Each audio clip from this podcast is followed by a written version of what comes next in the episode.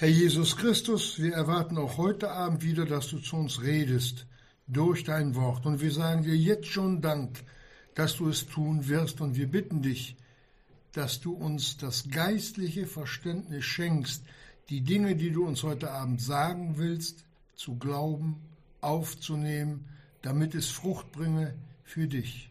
Amen. Amen.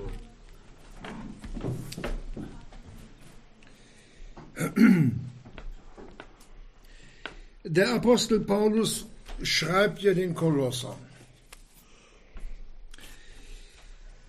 Und wir hatten ja fortgehend im Text gearbeitet. Und dann redet er im Kolosser 4, Vers 9b, sie werden euch alles kundtun, was hier vorgeht. Also das, was die Brüder vom Paulus her mitgenommen haben, dort wo er war und wie es dort in der Evangelisation weiterging, wie, ja, wie Glaubenssiege erfochten worden sind, die sollten halt das dann kundtun in Kolosse. Sie werden euch alles kundtun, was hier vorgeht. Es grüßt euch Aristarchus, mein Mitgefangener und Markus, der Neffe des Barnabas, betreffs dessen ihr Befehl erhalten habt, wenn er zu euch kommt, so nehmet ihn auf. Und Jesus, genannt Justus, die aus der Beschneidung sind, diese allein sind Mitarbeiter am Reiche Gottes, die mir ein Trost gewesen sind. Wir hatten ja in den letzten Bibelstunden immer wieder von der Mühe des Paulus gehört, gesehen, gelesen, wie er, wie ein wirklich weiser Baumeister, das Haus Gottes, das an manchen Stellen in Kolossee zu verfallen schien, wieder aufzurichten oder den, ich sag mal, den Sündenfraß dort zu beenden. Denn wo Sünde vorherrschend wird in einer Gemeinde, wenn wir das dulden, was sich die Kolosseer auch andere erlaubt haben, aber nicht nur die, auch wir, werden zu Zerstörern der Gemeinde. Und da hat Gott ein ganz hartes Urteil gesprochen, Geschwister. Wer den Tempel Gottes zerstören will, der wird von Gott zerstört. Das muss noch nicht mal wissentlich sein, sondern durch stetigen Ungehorsam, Eigenwilligkeit, kann man sehr, sehr viel zerstören.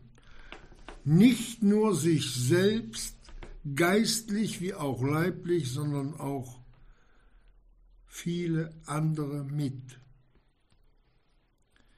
Und weil auch in Kolossee solche waren, die das nicht erkannt haben oder die es auch gewusst haben, dass sie auf beiden Seiten hinken, mal Gott und mal nicht Gott, mal so und mal so, oder ein bisschen Gottchen ne, und ein bisschen Gott. Da greift Gott in seiner Erbarmung so ein, dass er dem Paulus ja diesen Brief hat schreiben lassen. Und wenn wir dann hier in diesem Text erkennen oder erkennen werden, warum das so geschrieben steht und nicht anders. Darin hat Gott seine Gedanken verborgen, Geschwister. Diese Reihenfolge der Verse, die wir heute Abend durchnehmen, die haben eine viel, viel tiefere Aussage, als wir uns das überhaupt beim Lesen der Bibel vorstellen können, wenn der Herr Jesus uns nicht durch den Heiligen Geist antippt und sagt, passt mal auf, schau mal hin, hör mal genau zu. dass uns das bewusst ist, was wir hier heute Abend hören werden. Sie werden euch alles kundtun, was hier vorgeht. Tja, was ging da vor bei Paulus? Da wurde gekämpft. Paulus und seine Truppe, das waren die vordere Speerspitze gegen den Seelenfeind. Da ging es darum, um Seelen zu erretten. Und nicht nur Seelen zu erretten, sondern das, was der Herr Jesus auch gesagt hat in Matthäus 28.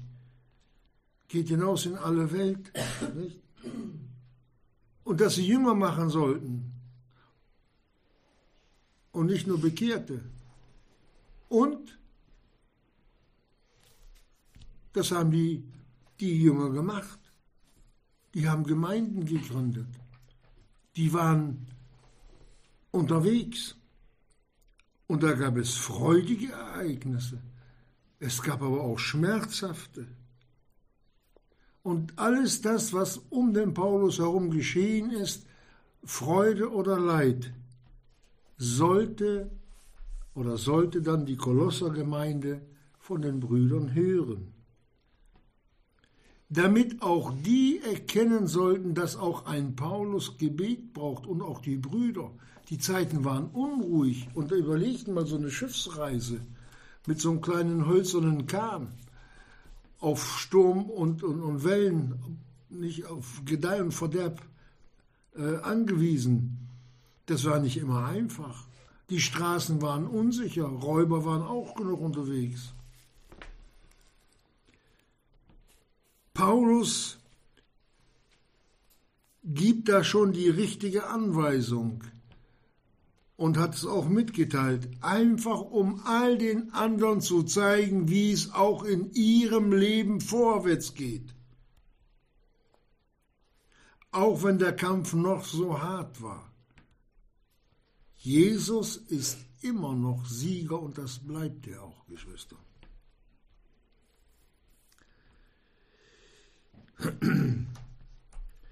Wir gehen weiter. Dieser Brief, den der Paulus nun an die Kolosser schreiben sollte im Auftrag des Herrn Jesus, geführt durch den Heiligen Geist, sollte auch die Kolosser Gemeinde dazu führen, diesen Vers aus Galater 5,13, den wir schon so viele Male gehört haben, durch die Liebe einander zu dienen. Geschwister, es ist kein Dienst am Herrn Jesus, es ist kein Dienst am Herrn Jesus. Ich sage es noch einmal, es ist kein Dienst am Herrn Jesus, wenn ich meine Gemeinde verlasse, wenn ich Gemeindehopser bin und bleibe, mal komme, mal nicht komme. Das es geht nicht nach Lust, sondern hier wird unsere Liebe geprüft. Stellt euch mal vor, der Herr Jesus würde so handeln wie manche Gläubige. Heute bist du errettet, morgen bist du nicht errettet. Ich habe heute keine Lust, dir ewiges Leben zuzusagen. Ach, äh, vielleicht morgen. Klopf mal wieder an.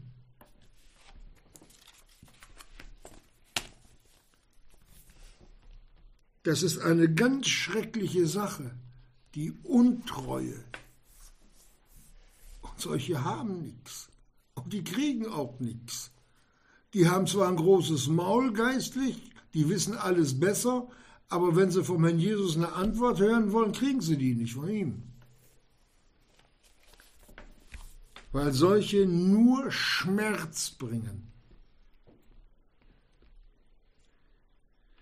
Und diese Zurechtbringung, die der Apostel Paulus den Kolossern so hilfreich vor die Herzen gestellt hat, das konnte der auch nicht ohne den Herrn Jesus tun, sondern der Herr Jesus selbst stand hinter allem Tun und Wirken des Apostel Paulus. Der Umgang mit dem Worte Jesu, Geschwister, ist eigentlich das Schönste, was ein Kind Gottes erstmal, dass er errettet wird, erleben kann und dann noch mit dem Worte Gottes leben, dass Gott redet und redet und redet. Das kennen so wenige. Die meisten denken, dass sie, was sie jetzt tun, richtig sei. Sie denken, aber das hat, das hat aber mit der Wahrheit nichts zu tun. Denken können viele, aber die Gedanken des Herrn Jesus weiterzusagen. Wie viele Menschen gehen heute durch Denken in die Irre? Wie viele Menschen gehen verloren, weil sie denken, dass sie errettet sind? Wir dürfen das Wort Jesu niemals auf unser Niveau runterziehen. Niemals, Geschwister, dann lieber den Mund halten und sagen, ich weiß es nicht, als dass wir da etwas erzählen, was vorne und hinten nicht stimmt und wir Menschen die anderen, die Hilfe von uns erwarten, schädigen.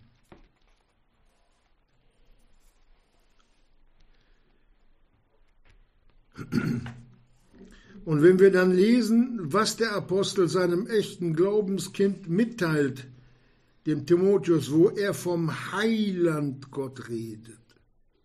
Ja, Gott ist Heiland Gott. Gott ist aber auch gerecht. Das heißt, er vergibt, er ist barmherzig, aber wenn er uns von der Seite der Gerechtigkeit beurteilen soll, oh weh, diese Menschen gehen verloren. Und wenn wir geistlich nicht wachsen, dann liegt es niemals am Herrn Jesus, dann liegt es auch nicht am Bruder oder an der Schwester, dann liegt es an unserem Unglauben und an unserem Eigenwillen.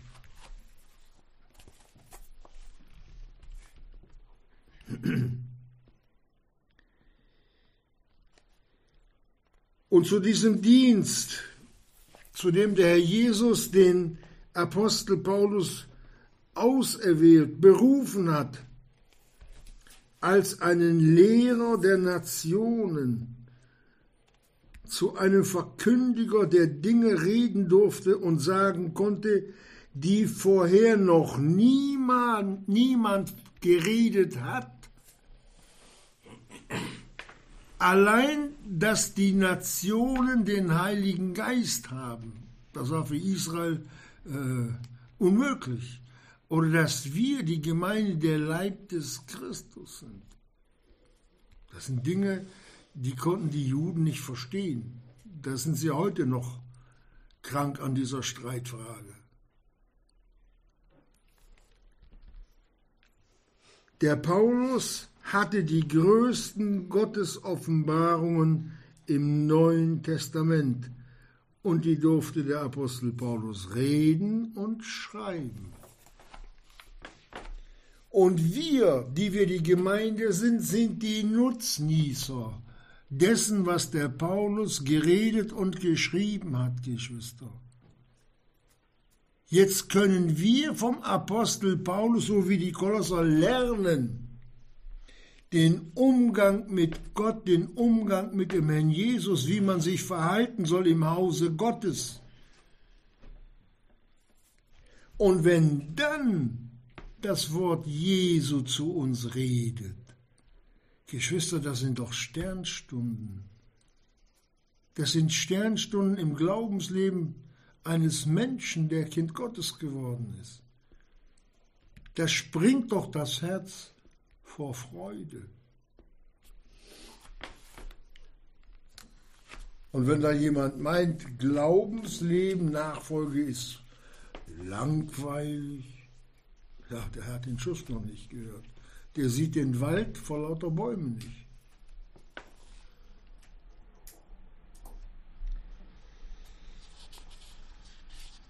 Gott wollte, dass alle errettet werden, alle Menschen. Die haben Nein gesagt, viele. Und er will auch, dass alle Menschen, vor allen Dingen dann die Erretteten, zur Erkenntnis der Wahrheit kommen. Das ist der Wille unseres Gottes. So, Wie viel kommt zur Erkenntnis der Wahrheit? Im, im Hebräerbrief auch zu den Korinthern, da redet der Apostel Paulus als von solchen, die schon Lehrer hätten sein können. Lehrer. Andere zu belehren, die sind wieder zu Milchtrinkern geworden. Wie so ein fünf Monate altes Baby, das die Flasche kriegt. Mit Milch. So rückwärts kann es im Leben von Gläubigen gehen. Nicht, weil der Herr Jesus zu schwach wäre, sondern die Gleichgültigkeit gegen sein Wort. Das ist der Punkt. Das lässt die Gläubigen und auch ganze Gemeinden kranken. Und hier hat der Apostel Paulus uns in vielen seiner Briefen immer wieder den Herrn Jesus, wie auch bei den Kolossern, vor die Herzen gestellt, dass alle Dinge durch ihn, für ihn und zu ihm hin gemacht worden sind. Wo geht unsere, deine und meine Nachfolge hin? Verpufft sie da irgendwo wie so ein Kracher, um, den man um die Ecke geworfen hat, so ein Silvesterböller, oder sieht Gott das Echte? Er sieht's und er beurteilt uns auch danach. Und wo es geistlich kein Wachstum gibt, da stimmt nicht etwa nicht, da stimmt es überhaupt nicht. Jede Pflanze, die Licht und Wasser hat, die im Boden steckt, die wächst. Das ist so. Wenn sie kein Licht hat, wächst sie auch nicht. Und so laufen viele Kinder Gottes ohne Licht rum. Aber sie wollen ohne Licht bleiben, weil sie sich gegen die Wahrheit sträuben.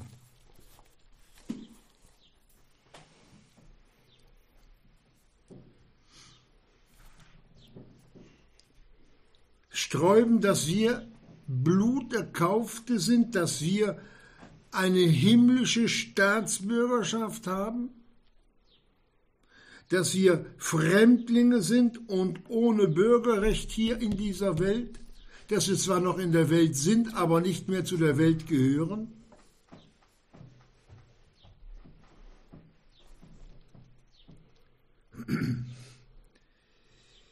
Denn der Zeitlauf dieser Welt, das ist der Zeitlauf der Sünde, das ist der Tummelplatz des Teufels, wo sich die Gläubigen immer wieder hineinbegeben und sich dabei wohlfühlen. Und der Teufel ist der Dieb, der alles stiehlt. Glaubt, glaubt der Bibel, der, den können wir nicht überlisten, allein das Wort Gottes. Allein das Wort Gottes schenkt uns die Bewahrung. Und wenn wir das Wort Jesu vor uns stoßen, ja, dann kommen so eine Exzesse zu, zustande, wie sie in vielen Gemeinden dann aufgetreten sind. Und unser Regierungssitz da, wo unser Herr Jesus thront, das ist Hebräer 4, der Gnadenthron. Und nun stellen wir die Frage, was haben diese letzten Verse und was wir jetzt gehört haben mit unserem heutigen Bibeltext zu tun? Auch da gibt uns Gottes Wort die Antwort. Der Petrus, der Apostel Petrus, sagt es uns im Kapitel 1, 2. Petrus 1, Vers 12. Da redet er diese Worte, deshalb will ich Sorge tragen, euch immer an diese Dinge zu erinnern, wiewohl ihr sie wisset und in der gegenwärtigen Wahrheit befestigt seid. Denn wir sind alle vergessliche Hörer. Nun gut. Petrus drückt es ganz lieb aus.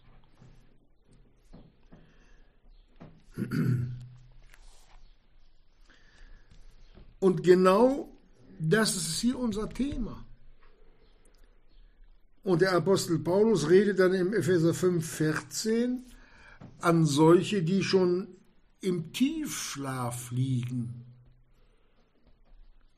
Deshalb sagt er, wache auf, der du schläfst, und stehe auf aus den Toten, und der Christus wird dir leuchten.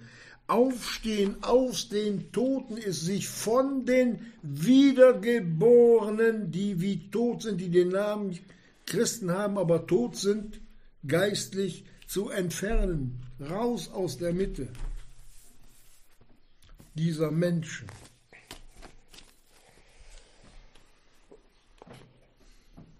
Es geht deswegen auch nicht darum, dass man immer die Bude voll haben muss. Aber wer sich selbst ins Abseits stellt, Geschwister, der steht halt bei, beim Herrn Jesus im Abseits. Und es ist nicht unser, unser Dienst, einen solchen jeden Tag anzurufen, bitte komm doch in die Gemeinde, bitte komm doch in die Gemeinde, bitte komm doch in die Gemeinde. Ich wiederhole das ganz bewusst. Wenn der Herr Jesus durch sein Erlösungswerk, wenn der Herr Jesus in seiner Liebe nicht so zu unseren Herzen reden kann und dass die Gläubigen Nein sagen, was vermögen dann wir? Man kann zwar ermuntern, aber wer die Notwendigkeit des Gehorsams gegen seinen Herrn und Heiland nicht tun will, den können wir auch nicht mehr helfen. Vergessen, eingeschlafen. Und so meinen viele Christen dem Herrn Jesus nachfolgen zu können. Hier vollzieht sich das Wort Jesu an den Herzen der Ungläubigen, an den Herzen der ungläubigen Gläubigen. Sie hören das Wort Gottes. Und dann lesen wir weiter, alsbald der Teufel kommt und es wegnimmt. Die gehen, die kommen leer hier an und die gehen leer nach Hause. Wenn sie nach draußen gegangen sind, vor der Tür ist das Wort Gottes verschwunden. Wenn man die dann fragt, was war heute das Thema, dann sieht man häufig ganz erstaunte Gesichter. Alles Folgen des Ungehorsams dass man dem Teufel so viel Raum gibt, ohne es zu merken, der ist schlauer als die Gläubigen, glaubt mir's. Er ist schlauer als wir. Und nur durch die Wahrheit des Wortes Gottes können wir den Weg mit dem Herrn Jesus gehen. Das im Gehorsam. Wir vergessen so schnell, dass Sünde von Gott trennt.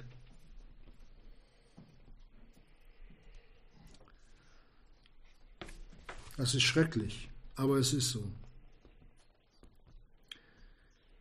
Und dann lesen wir jetzt ab Vers 10 die Grüße an die, die bei dem Paulus geblieben sind. Er sagt, Kolosser 4,10, es grüßt euch Aristarchus, mein Mitgefangener. Paulus hatte gesagt, dass er ein Gefangener Jesu Christi ist. Und wir hatten es auch schon gehört, dass er sich nicht mit Eisen an den Herrn Jesus hat binden lassen, auch nicht mit Stahl sein, sondern es war die Liebe, die Liebe Gottes, die auch in den Paulus ausgegossen war durch den Heiligen Geist, mit der er sich fest am Herrn gemacht hat und nicht mehr loslassen wollte. Und so ein Mitgefangener war auch der Aristarchus. Ist das nicht schön, wenn man solche Worte hört, wie sich, wie sich Menschen so am Herrn Jesus festmachen können? Das sind solche, die die Gnade erkannt haben und die Liebe, die Gott zu ihnen durch den Herrn Jesus geoffenbart hat, im Leiden und im Sterben seines Sohnes. Das sind solche, die können gar nicht anders. Die wollen es auch nicht.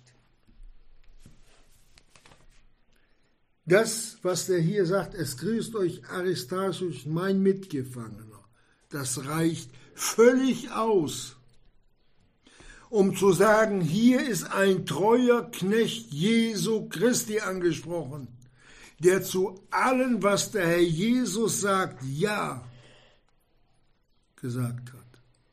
Ja, so ist es recht vor dir, Herr Jesus. Genauso wird es getan, weil du es so geredet hast.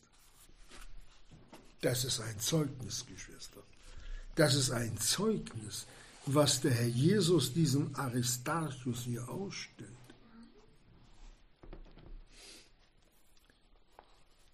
Und dann redet er weiter und es grüßt euch auch Markus, der Neffe des Barnabas. Und jetzt müssen wir eins wissen, Geschwister.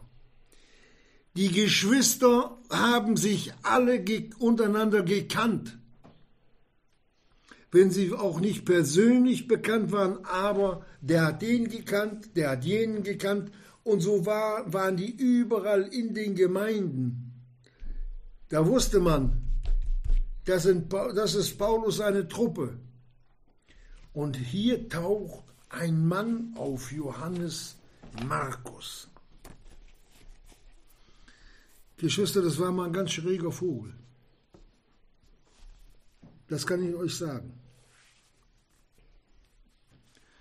Aber was der Herr Jesus hier mitteilt, Markus, der Neffe des Barnabas, das zeigt uns gleich das Wort Gottes, dass sich der Herr Jesus an diesen Menschen durch Vergebung verherrlicht hat. Der Markus hatte die Brüder einmal in Stich gelassen, hatte sich klammheimlich während der Evangelisation davon gemacht, hat Unruhe hineingebracht in diese kleine Gemeinschaft die das Evangelium Jesu weitersagen sollten, weil der Weg nach Jerusalem ziemlich weit war. Können jemand ausmessen, wie weit es von Philippi etwa bis nach Jerusalem ist?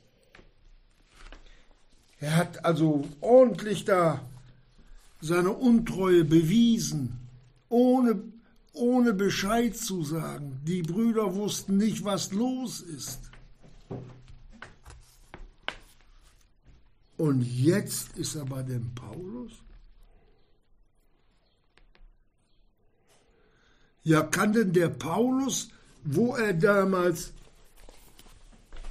diese zweite Missionsreise machen wollte, wo sein Reisekollege, der, der Barnabas, das war ein Neffe des Barnabas, gesagt hat, wir nehmen den Johannes Markus auch mit Paulus. Hat Paulus gesagt, nein, nein, der bleibt hier, der hat uns damals verlassen, der ist untreu, der, nein, nein, das geht nicht. Dass sich der Paulus und der Barnabas, nein, der Barnabas sich von Paulus trennt, seinen Neffen nimmt und dann ab nach Zypern segelt und Paulus dann ohne den Barnabas auf Missionsreise geht. Es war eine Entzweiung entstanden. Alles durch den Bar Bar äh, Johannes Markus. Und jetzt soll der Markus grüßen. Das kann nur geschehen, Geschwister, wenn jemand umkehrt, gottgemäß umkehrt. Ich kann mir vorstellen, wie der Johannes Markus durch den Heiligen Geist angeredet worden ist, wie, wie ihm gesagt wurde, gezeigt wurde, du hast mich verlassen und deine Brüder auch. Hast Unruhe gebracht, hast mein Werk angefangen zu zerstören. Und Gott war nicht auf ihn angewiesen, aber verstehen wir, was da los war. Und dann haben die Geistlichen gewusst, der, der Paulus hätte den nie, nie äh, bei sich mitdienen lassen, wenn der nicht umgekehrt wäre. Hier sehen wir bei dem Johannes Markus ein vom Herrn Jesus zurechtgebrachtes Kind Gottes, von dem der Paulus noch später schreibt, der mir nützlich ist zum Dienst. Die in Kolossee kannten die Geschichte des Johannes Markus. Die wussten, die wussten, was los ist, aber ohne viel Worte. Es grüßt euch Johannes Markus. Haben die erkannt, die geistlich jedenfalls, welch eine gottgemäße Umkehr im Leben des Johannes Markus geschehen ist. Ist das nicht wunderbar, dass Gott Versager wieder in den Dienst stellt? Dass seine Vergebung und seine Langmut so groß ist und seine Güte so gewaltig?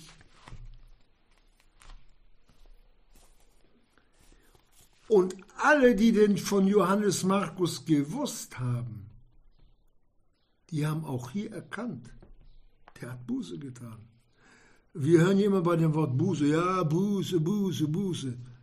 Sagte mal einer, der wollte bei uns hier verkündigen, sag ich, du, ich lass dich hier nicht verkündigen. Tu erstmal Buße. Ja, du, du immer mit Buße, Buße, Buße. Aber ohne Umkehr geht's nicht.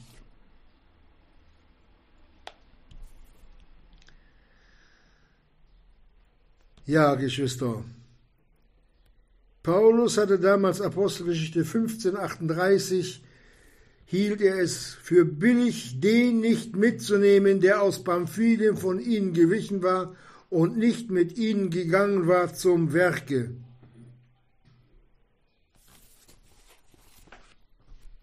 Die Sache war ausgestanden. Vergebung war eingetreten. Johannes Markus hatte sich vor Gott gedemütigt und hat ihn dann zum Paulus geschickt. Geh zum Paulus. Und der hat dann auf irgendeine Weise mit dem Paulus Kontakt gehabt und dann hat er angefangen, dem Paulus zu sagen, was er damals gemacht hatte. Da hat der Paulus erkannt, wenn wir unsere Sünden bekennen, so ist er treu und gerecht, dass er uns die Sünden vergibt und uns reinigt von aller Ungerechtigkeit. Das, ist, das hat er mit dem Johannes Markus auch gemacht. Und dann war das Brüderliche wieder da. Vergebung. Gott hat vergeben. Und was hat der Paulus später äh, schreiben können? Wenn ich euch vergebe, vergebe ich es euch in der Person Christi. So. Vergeben. Das ist Umkehr.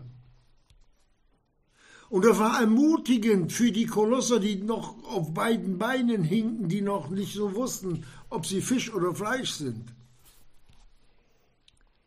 Ohne Großworte. Sie sehen am Leben eines Menschen, was Gott aus diesem Johannes Markus gemacht hat. Aus diesem ja, jungen Mann, einen Jüngling, der die Wahrheit gesucht hatte und Christus gefunden.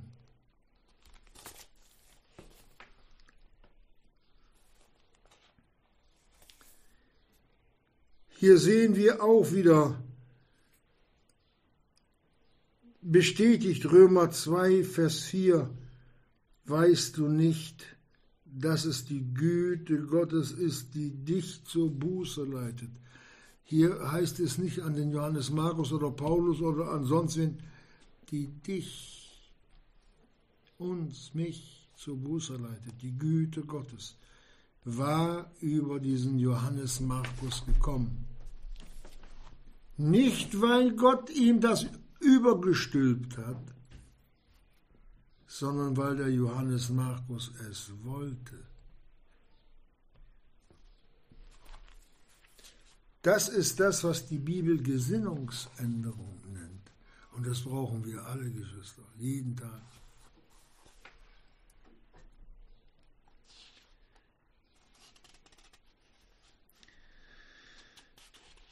Und wir sollten uns hier tunlichst in Acht nehmen, dass wir Gottes Gedanken nicht auf unser Niveau herunterziehen. Ich wiederhole es immer wieder, Jesaja 55, 8, da sagt Gott, denn meine Gedanken sind nicht eure Gedanken und eure Wege sind nicht meine Wege. Auch wenn wir manches nicht verstehen, Geschwister, dann sage ich dem Herrn Jesus, ich verstehe es nicht, aber ich, ich lasse stehen und warte auf deine Antwort. Anstatt klug herumzureden. Wenn es geht, noch ellenlange Diskussionen zu führen.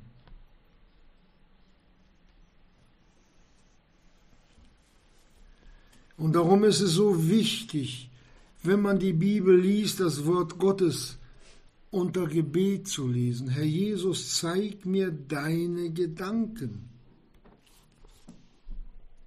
Jetzt wissen wir auch, warum diese Reihenfolge in der Bibel hier so angeordnet ist und überhaupt wie die Bibel aufgebaut ist, diese Texte. Da steht viel mehr zwischen den Zeilen, als wir uns das überhaupt vorstellen können.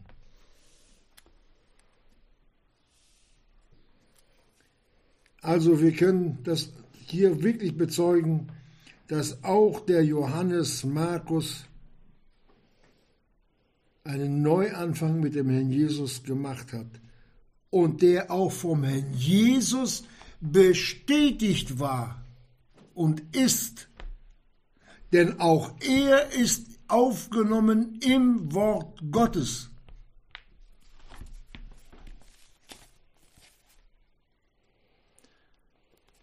Und diese Bestätigung, da warten etliche nicht drauf, die bestätigen sich selber, indem sie meinen, dass sie etwas sind und über dem Worte Jesu stehen. Ganz gefährliche Sache.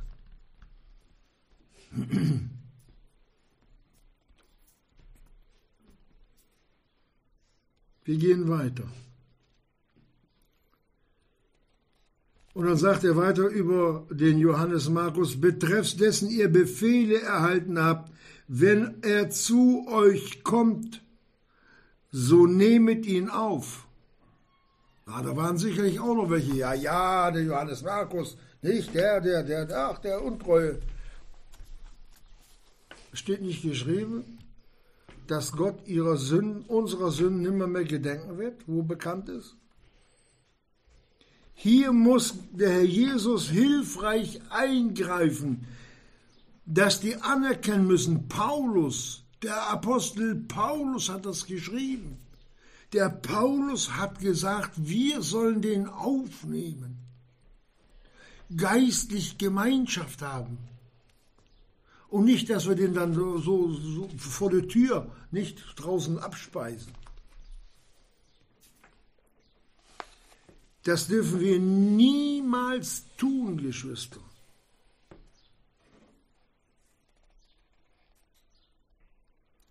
Nehmet ihn auf.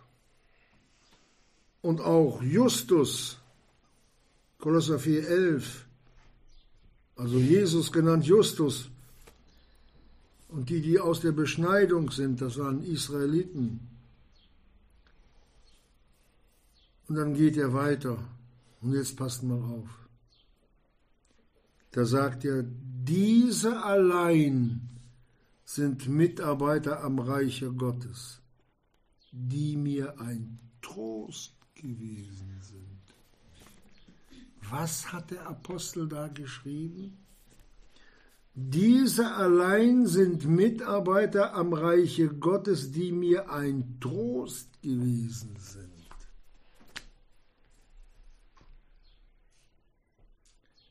Ist das ein Zeugnis, Geschwister?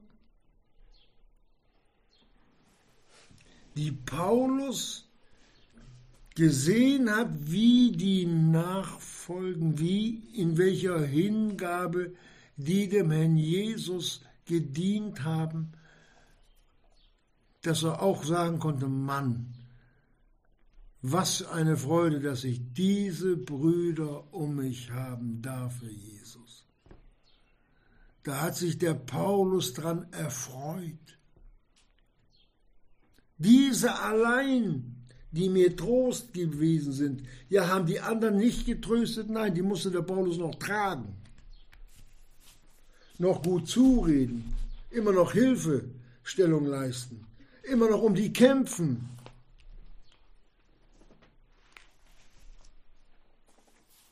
Gott weiß sehr wohl, seine Kinder zu beurteilen, Geschwister. Gott weiß es.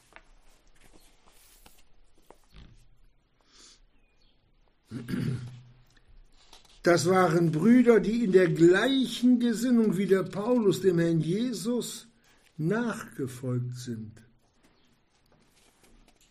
Das waren welche, die nicht viel geredet haben, aber mit ihrem Leben hinter dem Paulus standen. Der Johannes sagt einmal in seinem Brief, für die Brüder das Leben darzulegen. Paulus wusste, ich bin nicht allein. Die stehen mir, die stehen zu mir. Das waren nicht solche, die gesagt haben, ja, ja, Paulus, mach mal, mach du mal, mach du mal. Wir beobachten die Sache von ferne. Und wenn du da was mitteilst, freuen wir uns auch drüber. Nein, nein. Das ist ja heute so im Reich Gottes. Es ist ja oftmals ein Ein-Mann-Betrieb.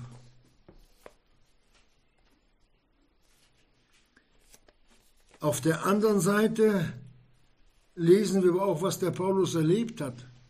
Das durfte er auch mitteilen im Philipperbrief, Kapitel 1, Verse 12 bis 14.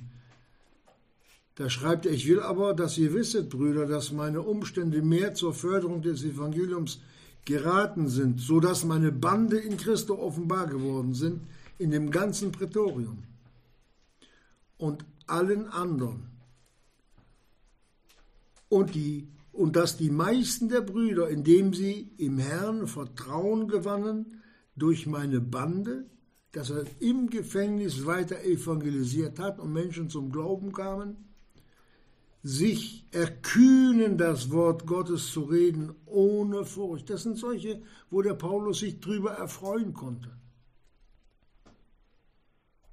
Und jetzt hören wir zu.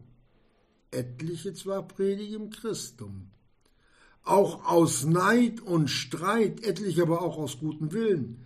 Diese aus Liebe, indem sie wissen, dass ich zur Verantwortung des Evangeliums gesetzt bin. Jene aus Streitsucht verkündigen Christum nicht lauter, indem sie meinen Banden Trübsal zu erwecken gedenken. Die haben gegen Christus und gegen Paulus geredet.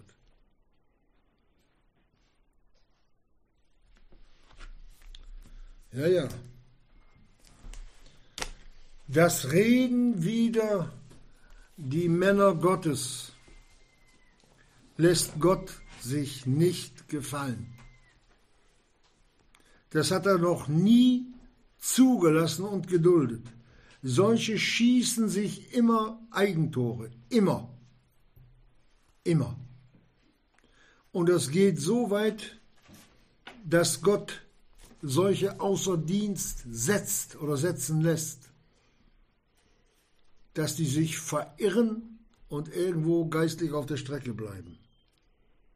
Dass sie falsche Dinge reden, weil ihre Gesinnung nicht stimmt.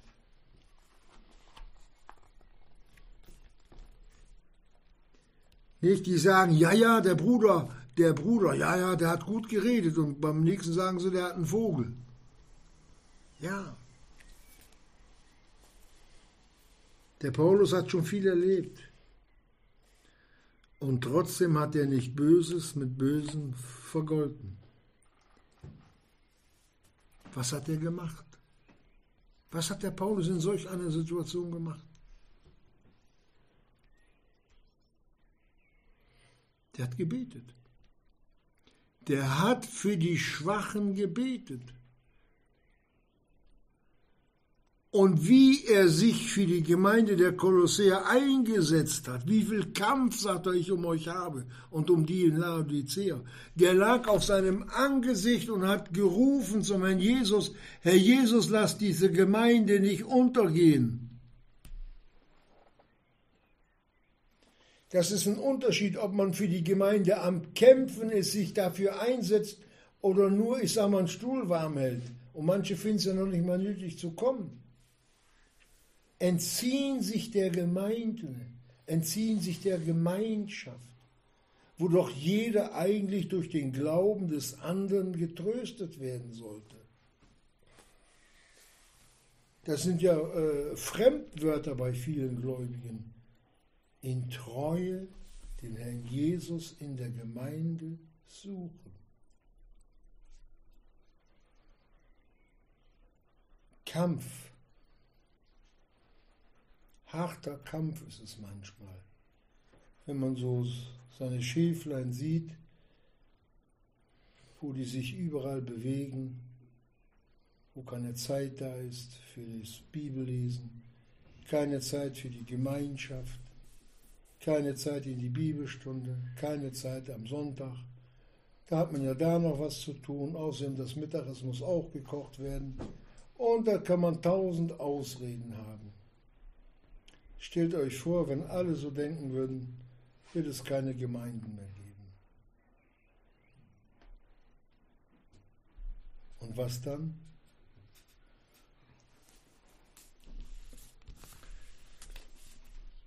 Die Rechnung wird uns der Herr Jesus für unsere Untreue einmal aufmachen. Lohnesverlust. Wir werden da oben in einer sehr großen Beschämung am Richterstuhl, wenn er uns dann abholen wird, werden wir dann, ich sag mal, noch wohl noch viele Tränen vergießen über unsere Untreue. Und genau das wollte der Paulus damals bei den Kolossern und all den anderen Gemeinden verhindern. Er hat sich völlig eingesetzt, so richtig.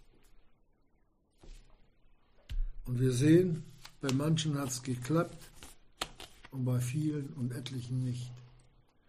Und wenn wir uns fragen, wo sind die Gemeinden, die in der Bibel, hier gerade in, in der Offenbarung uns genannt werden, die sieben wunderschönen goldenen Leuchter,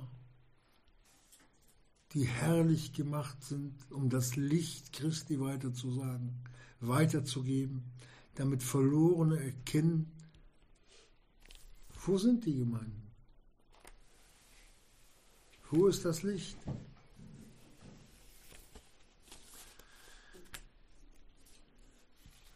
Wenn der Herr Jesus einmal uns dieses Wort groß machen kann, das schon im Alten Testament durch den Propheten Jeremia geschrieben steht. Ihr habt mir viel Mühe gemacht mit euren Sünden dann geht es erstens darum, wegen der Verlorenheit, aber er redet es ja zu Israel, zu Gläubigen, was die alle gemacht haben. Und auch die Gemeinde Jesu macht heute noch dem Herrn Jesus viel Mühe. Und davor möchte uns der Jesus bewahren, dass wir uns durch sein Wort wirklich ermuntern lassen wieder einen Schritt mehr auf den Herrn Jesus zuzumachen. Oder am besten sagen, Herr Jesus, ich komme, ich springe in deine Arme, halt mich fest, lass mich deinen Willen erkennen und tun. Genau das, genau das waren die Beweggründe des Paulus, die Gemeinde der Kolosseer wiederherzustellen. Dass sie alle, wenn der Name Jesus genannt wurde, innerlich nach oben schauen und sagen konnten, Herr Jesus, ich danke dir dafür, dass du mich errettet hast. Amen.